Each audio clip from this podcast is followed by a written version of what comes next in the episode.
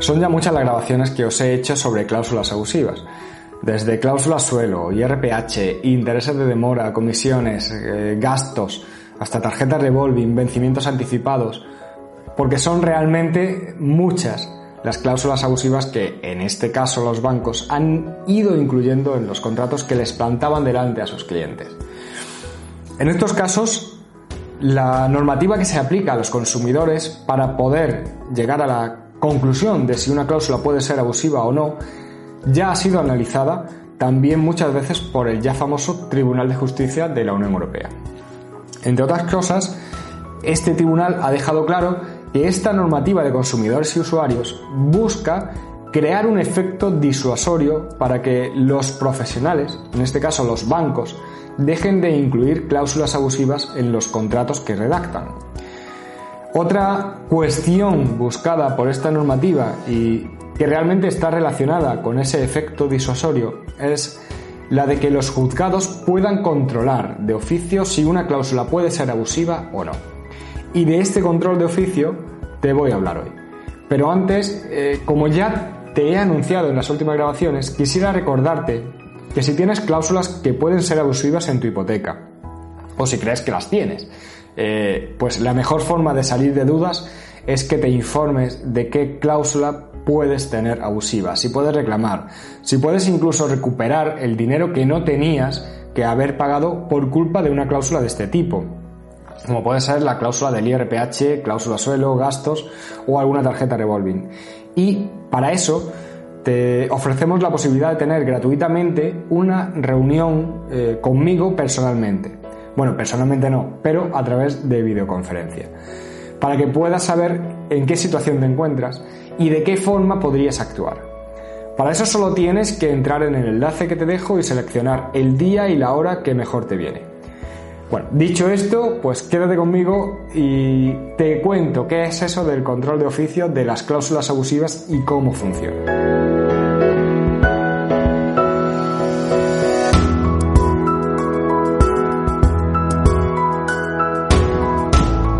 Como te he dicho al comienzo, hoy voy a hablarte sobre el control de oficio de las cláusulas abusivas, pero antes, como siempre, me presento. Soy Javier Fuentes, abogado y fundador del despacho que pone nombre a este canal, Iuris Firma Abogados.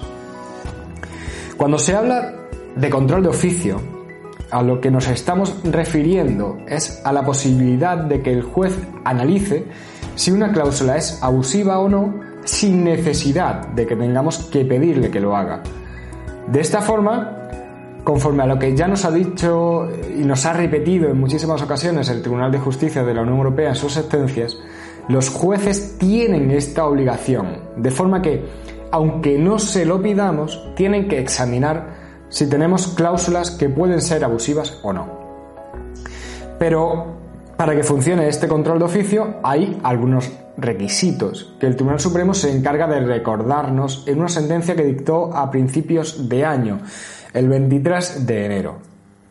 En el caso, eh, en el caso que se resuelve eh, en esta sentencia, que es la que me ha hecho hablaros de esto, el consumidor empezó presentando una demanda en la que pedía la nulidad de varias cláusulas. Una eh, cláusula suelo, los intereses moratorios y algunas comisiones. En la sentencia que se dictó en primera instancia se estimó en parte esa demanda, anulándose los intereses moratorios y la comisión de amortización anticipada y la comisión por reclamación de posiciones deudoras, de la que ya os he hablado en alguna ocasión. En el recurso no se estaba de acuerdo con que no se anulase, entre otras cosas, la cláusula suelo ni la cláusula de vencimiento anticipado. Sobre esta cláusula de vencimiento anticipado no se había pedido nada en la demanda, sino que lo que se decía es que se tenía que haber anulado por ese control de oficio, porque el juez debía haber buscado eh, otras cláusulas que pudieran ser abusivas y anularlas y tras no dársele la razón al consumidor, el asunto llegó al Tribunal Supremo. Bueno, la verdad es que a la vista de lo que se dice en esta sentencia, no se trata de un caso muy normal, porque resulta que la cláusula suelo que tenía el préstamo realmente no era una cláusula suelo. Vamos, que el préstamo no tenía cláusula suelo.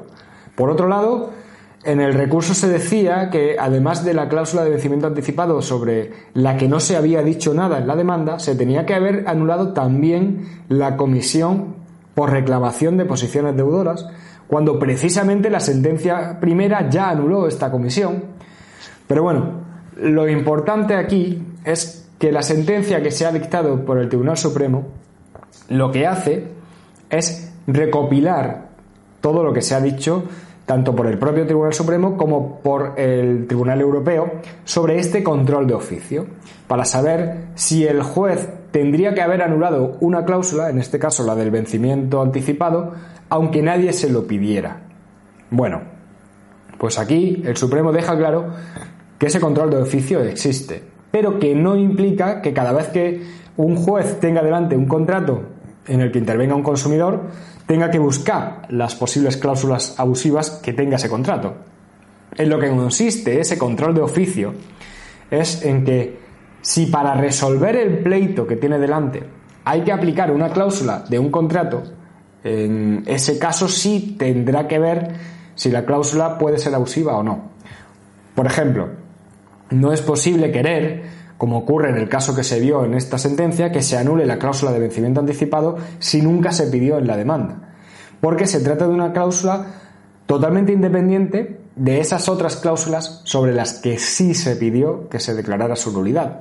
Y por tanto no hay que entrar a valorarla eh, para decir eh, sobre lo que se pidió en la demanda. Sin embargo, si estamos en un procedimiento de ejecución en el que se está pidiendo que se dé por vencido el contrato porque el consumidor ha dejado de pagar, en ese caso, aunque nadie lo alegue, aunque nadie diga nada, sí es necesario que el juez analice la cláusula de vencimiento anticipado, porque esa cláusula es la que permite que si se deja de pagar la hipoteca se pueda reclamar todo el préstamo.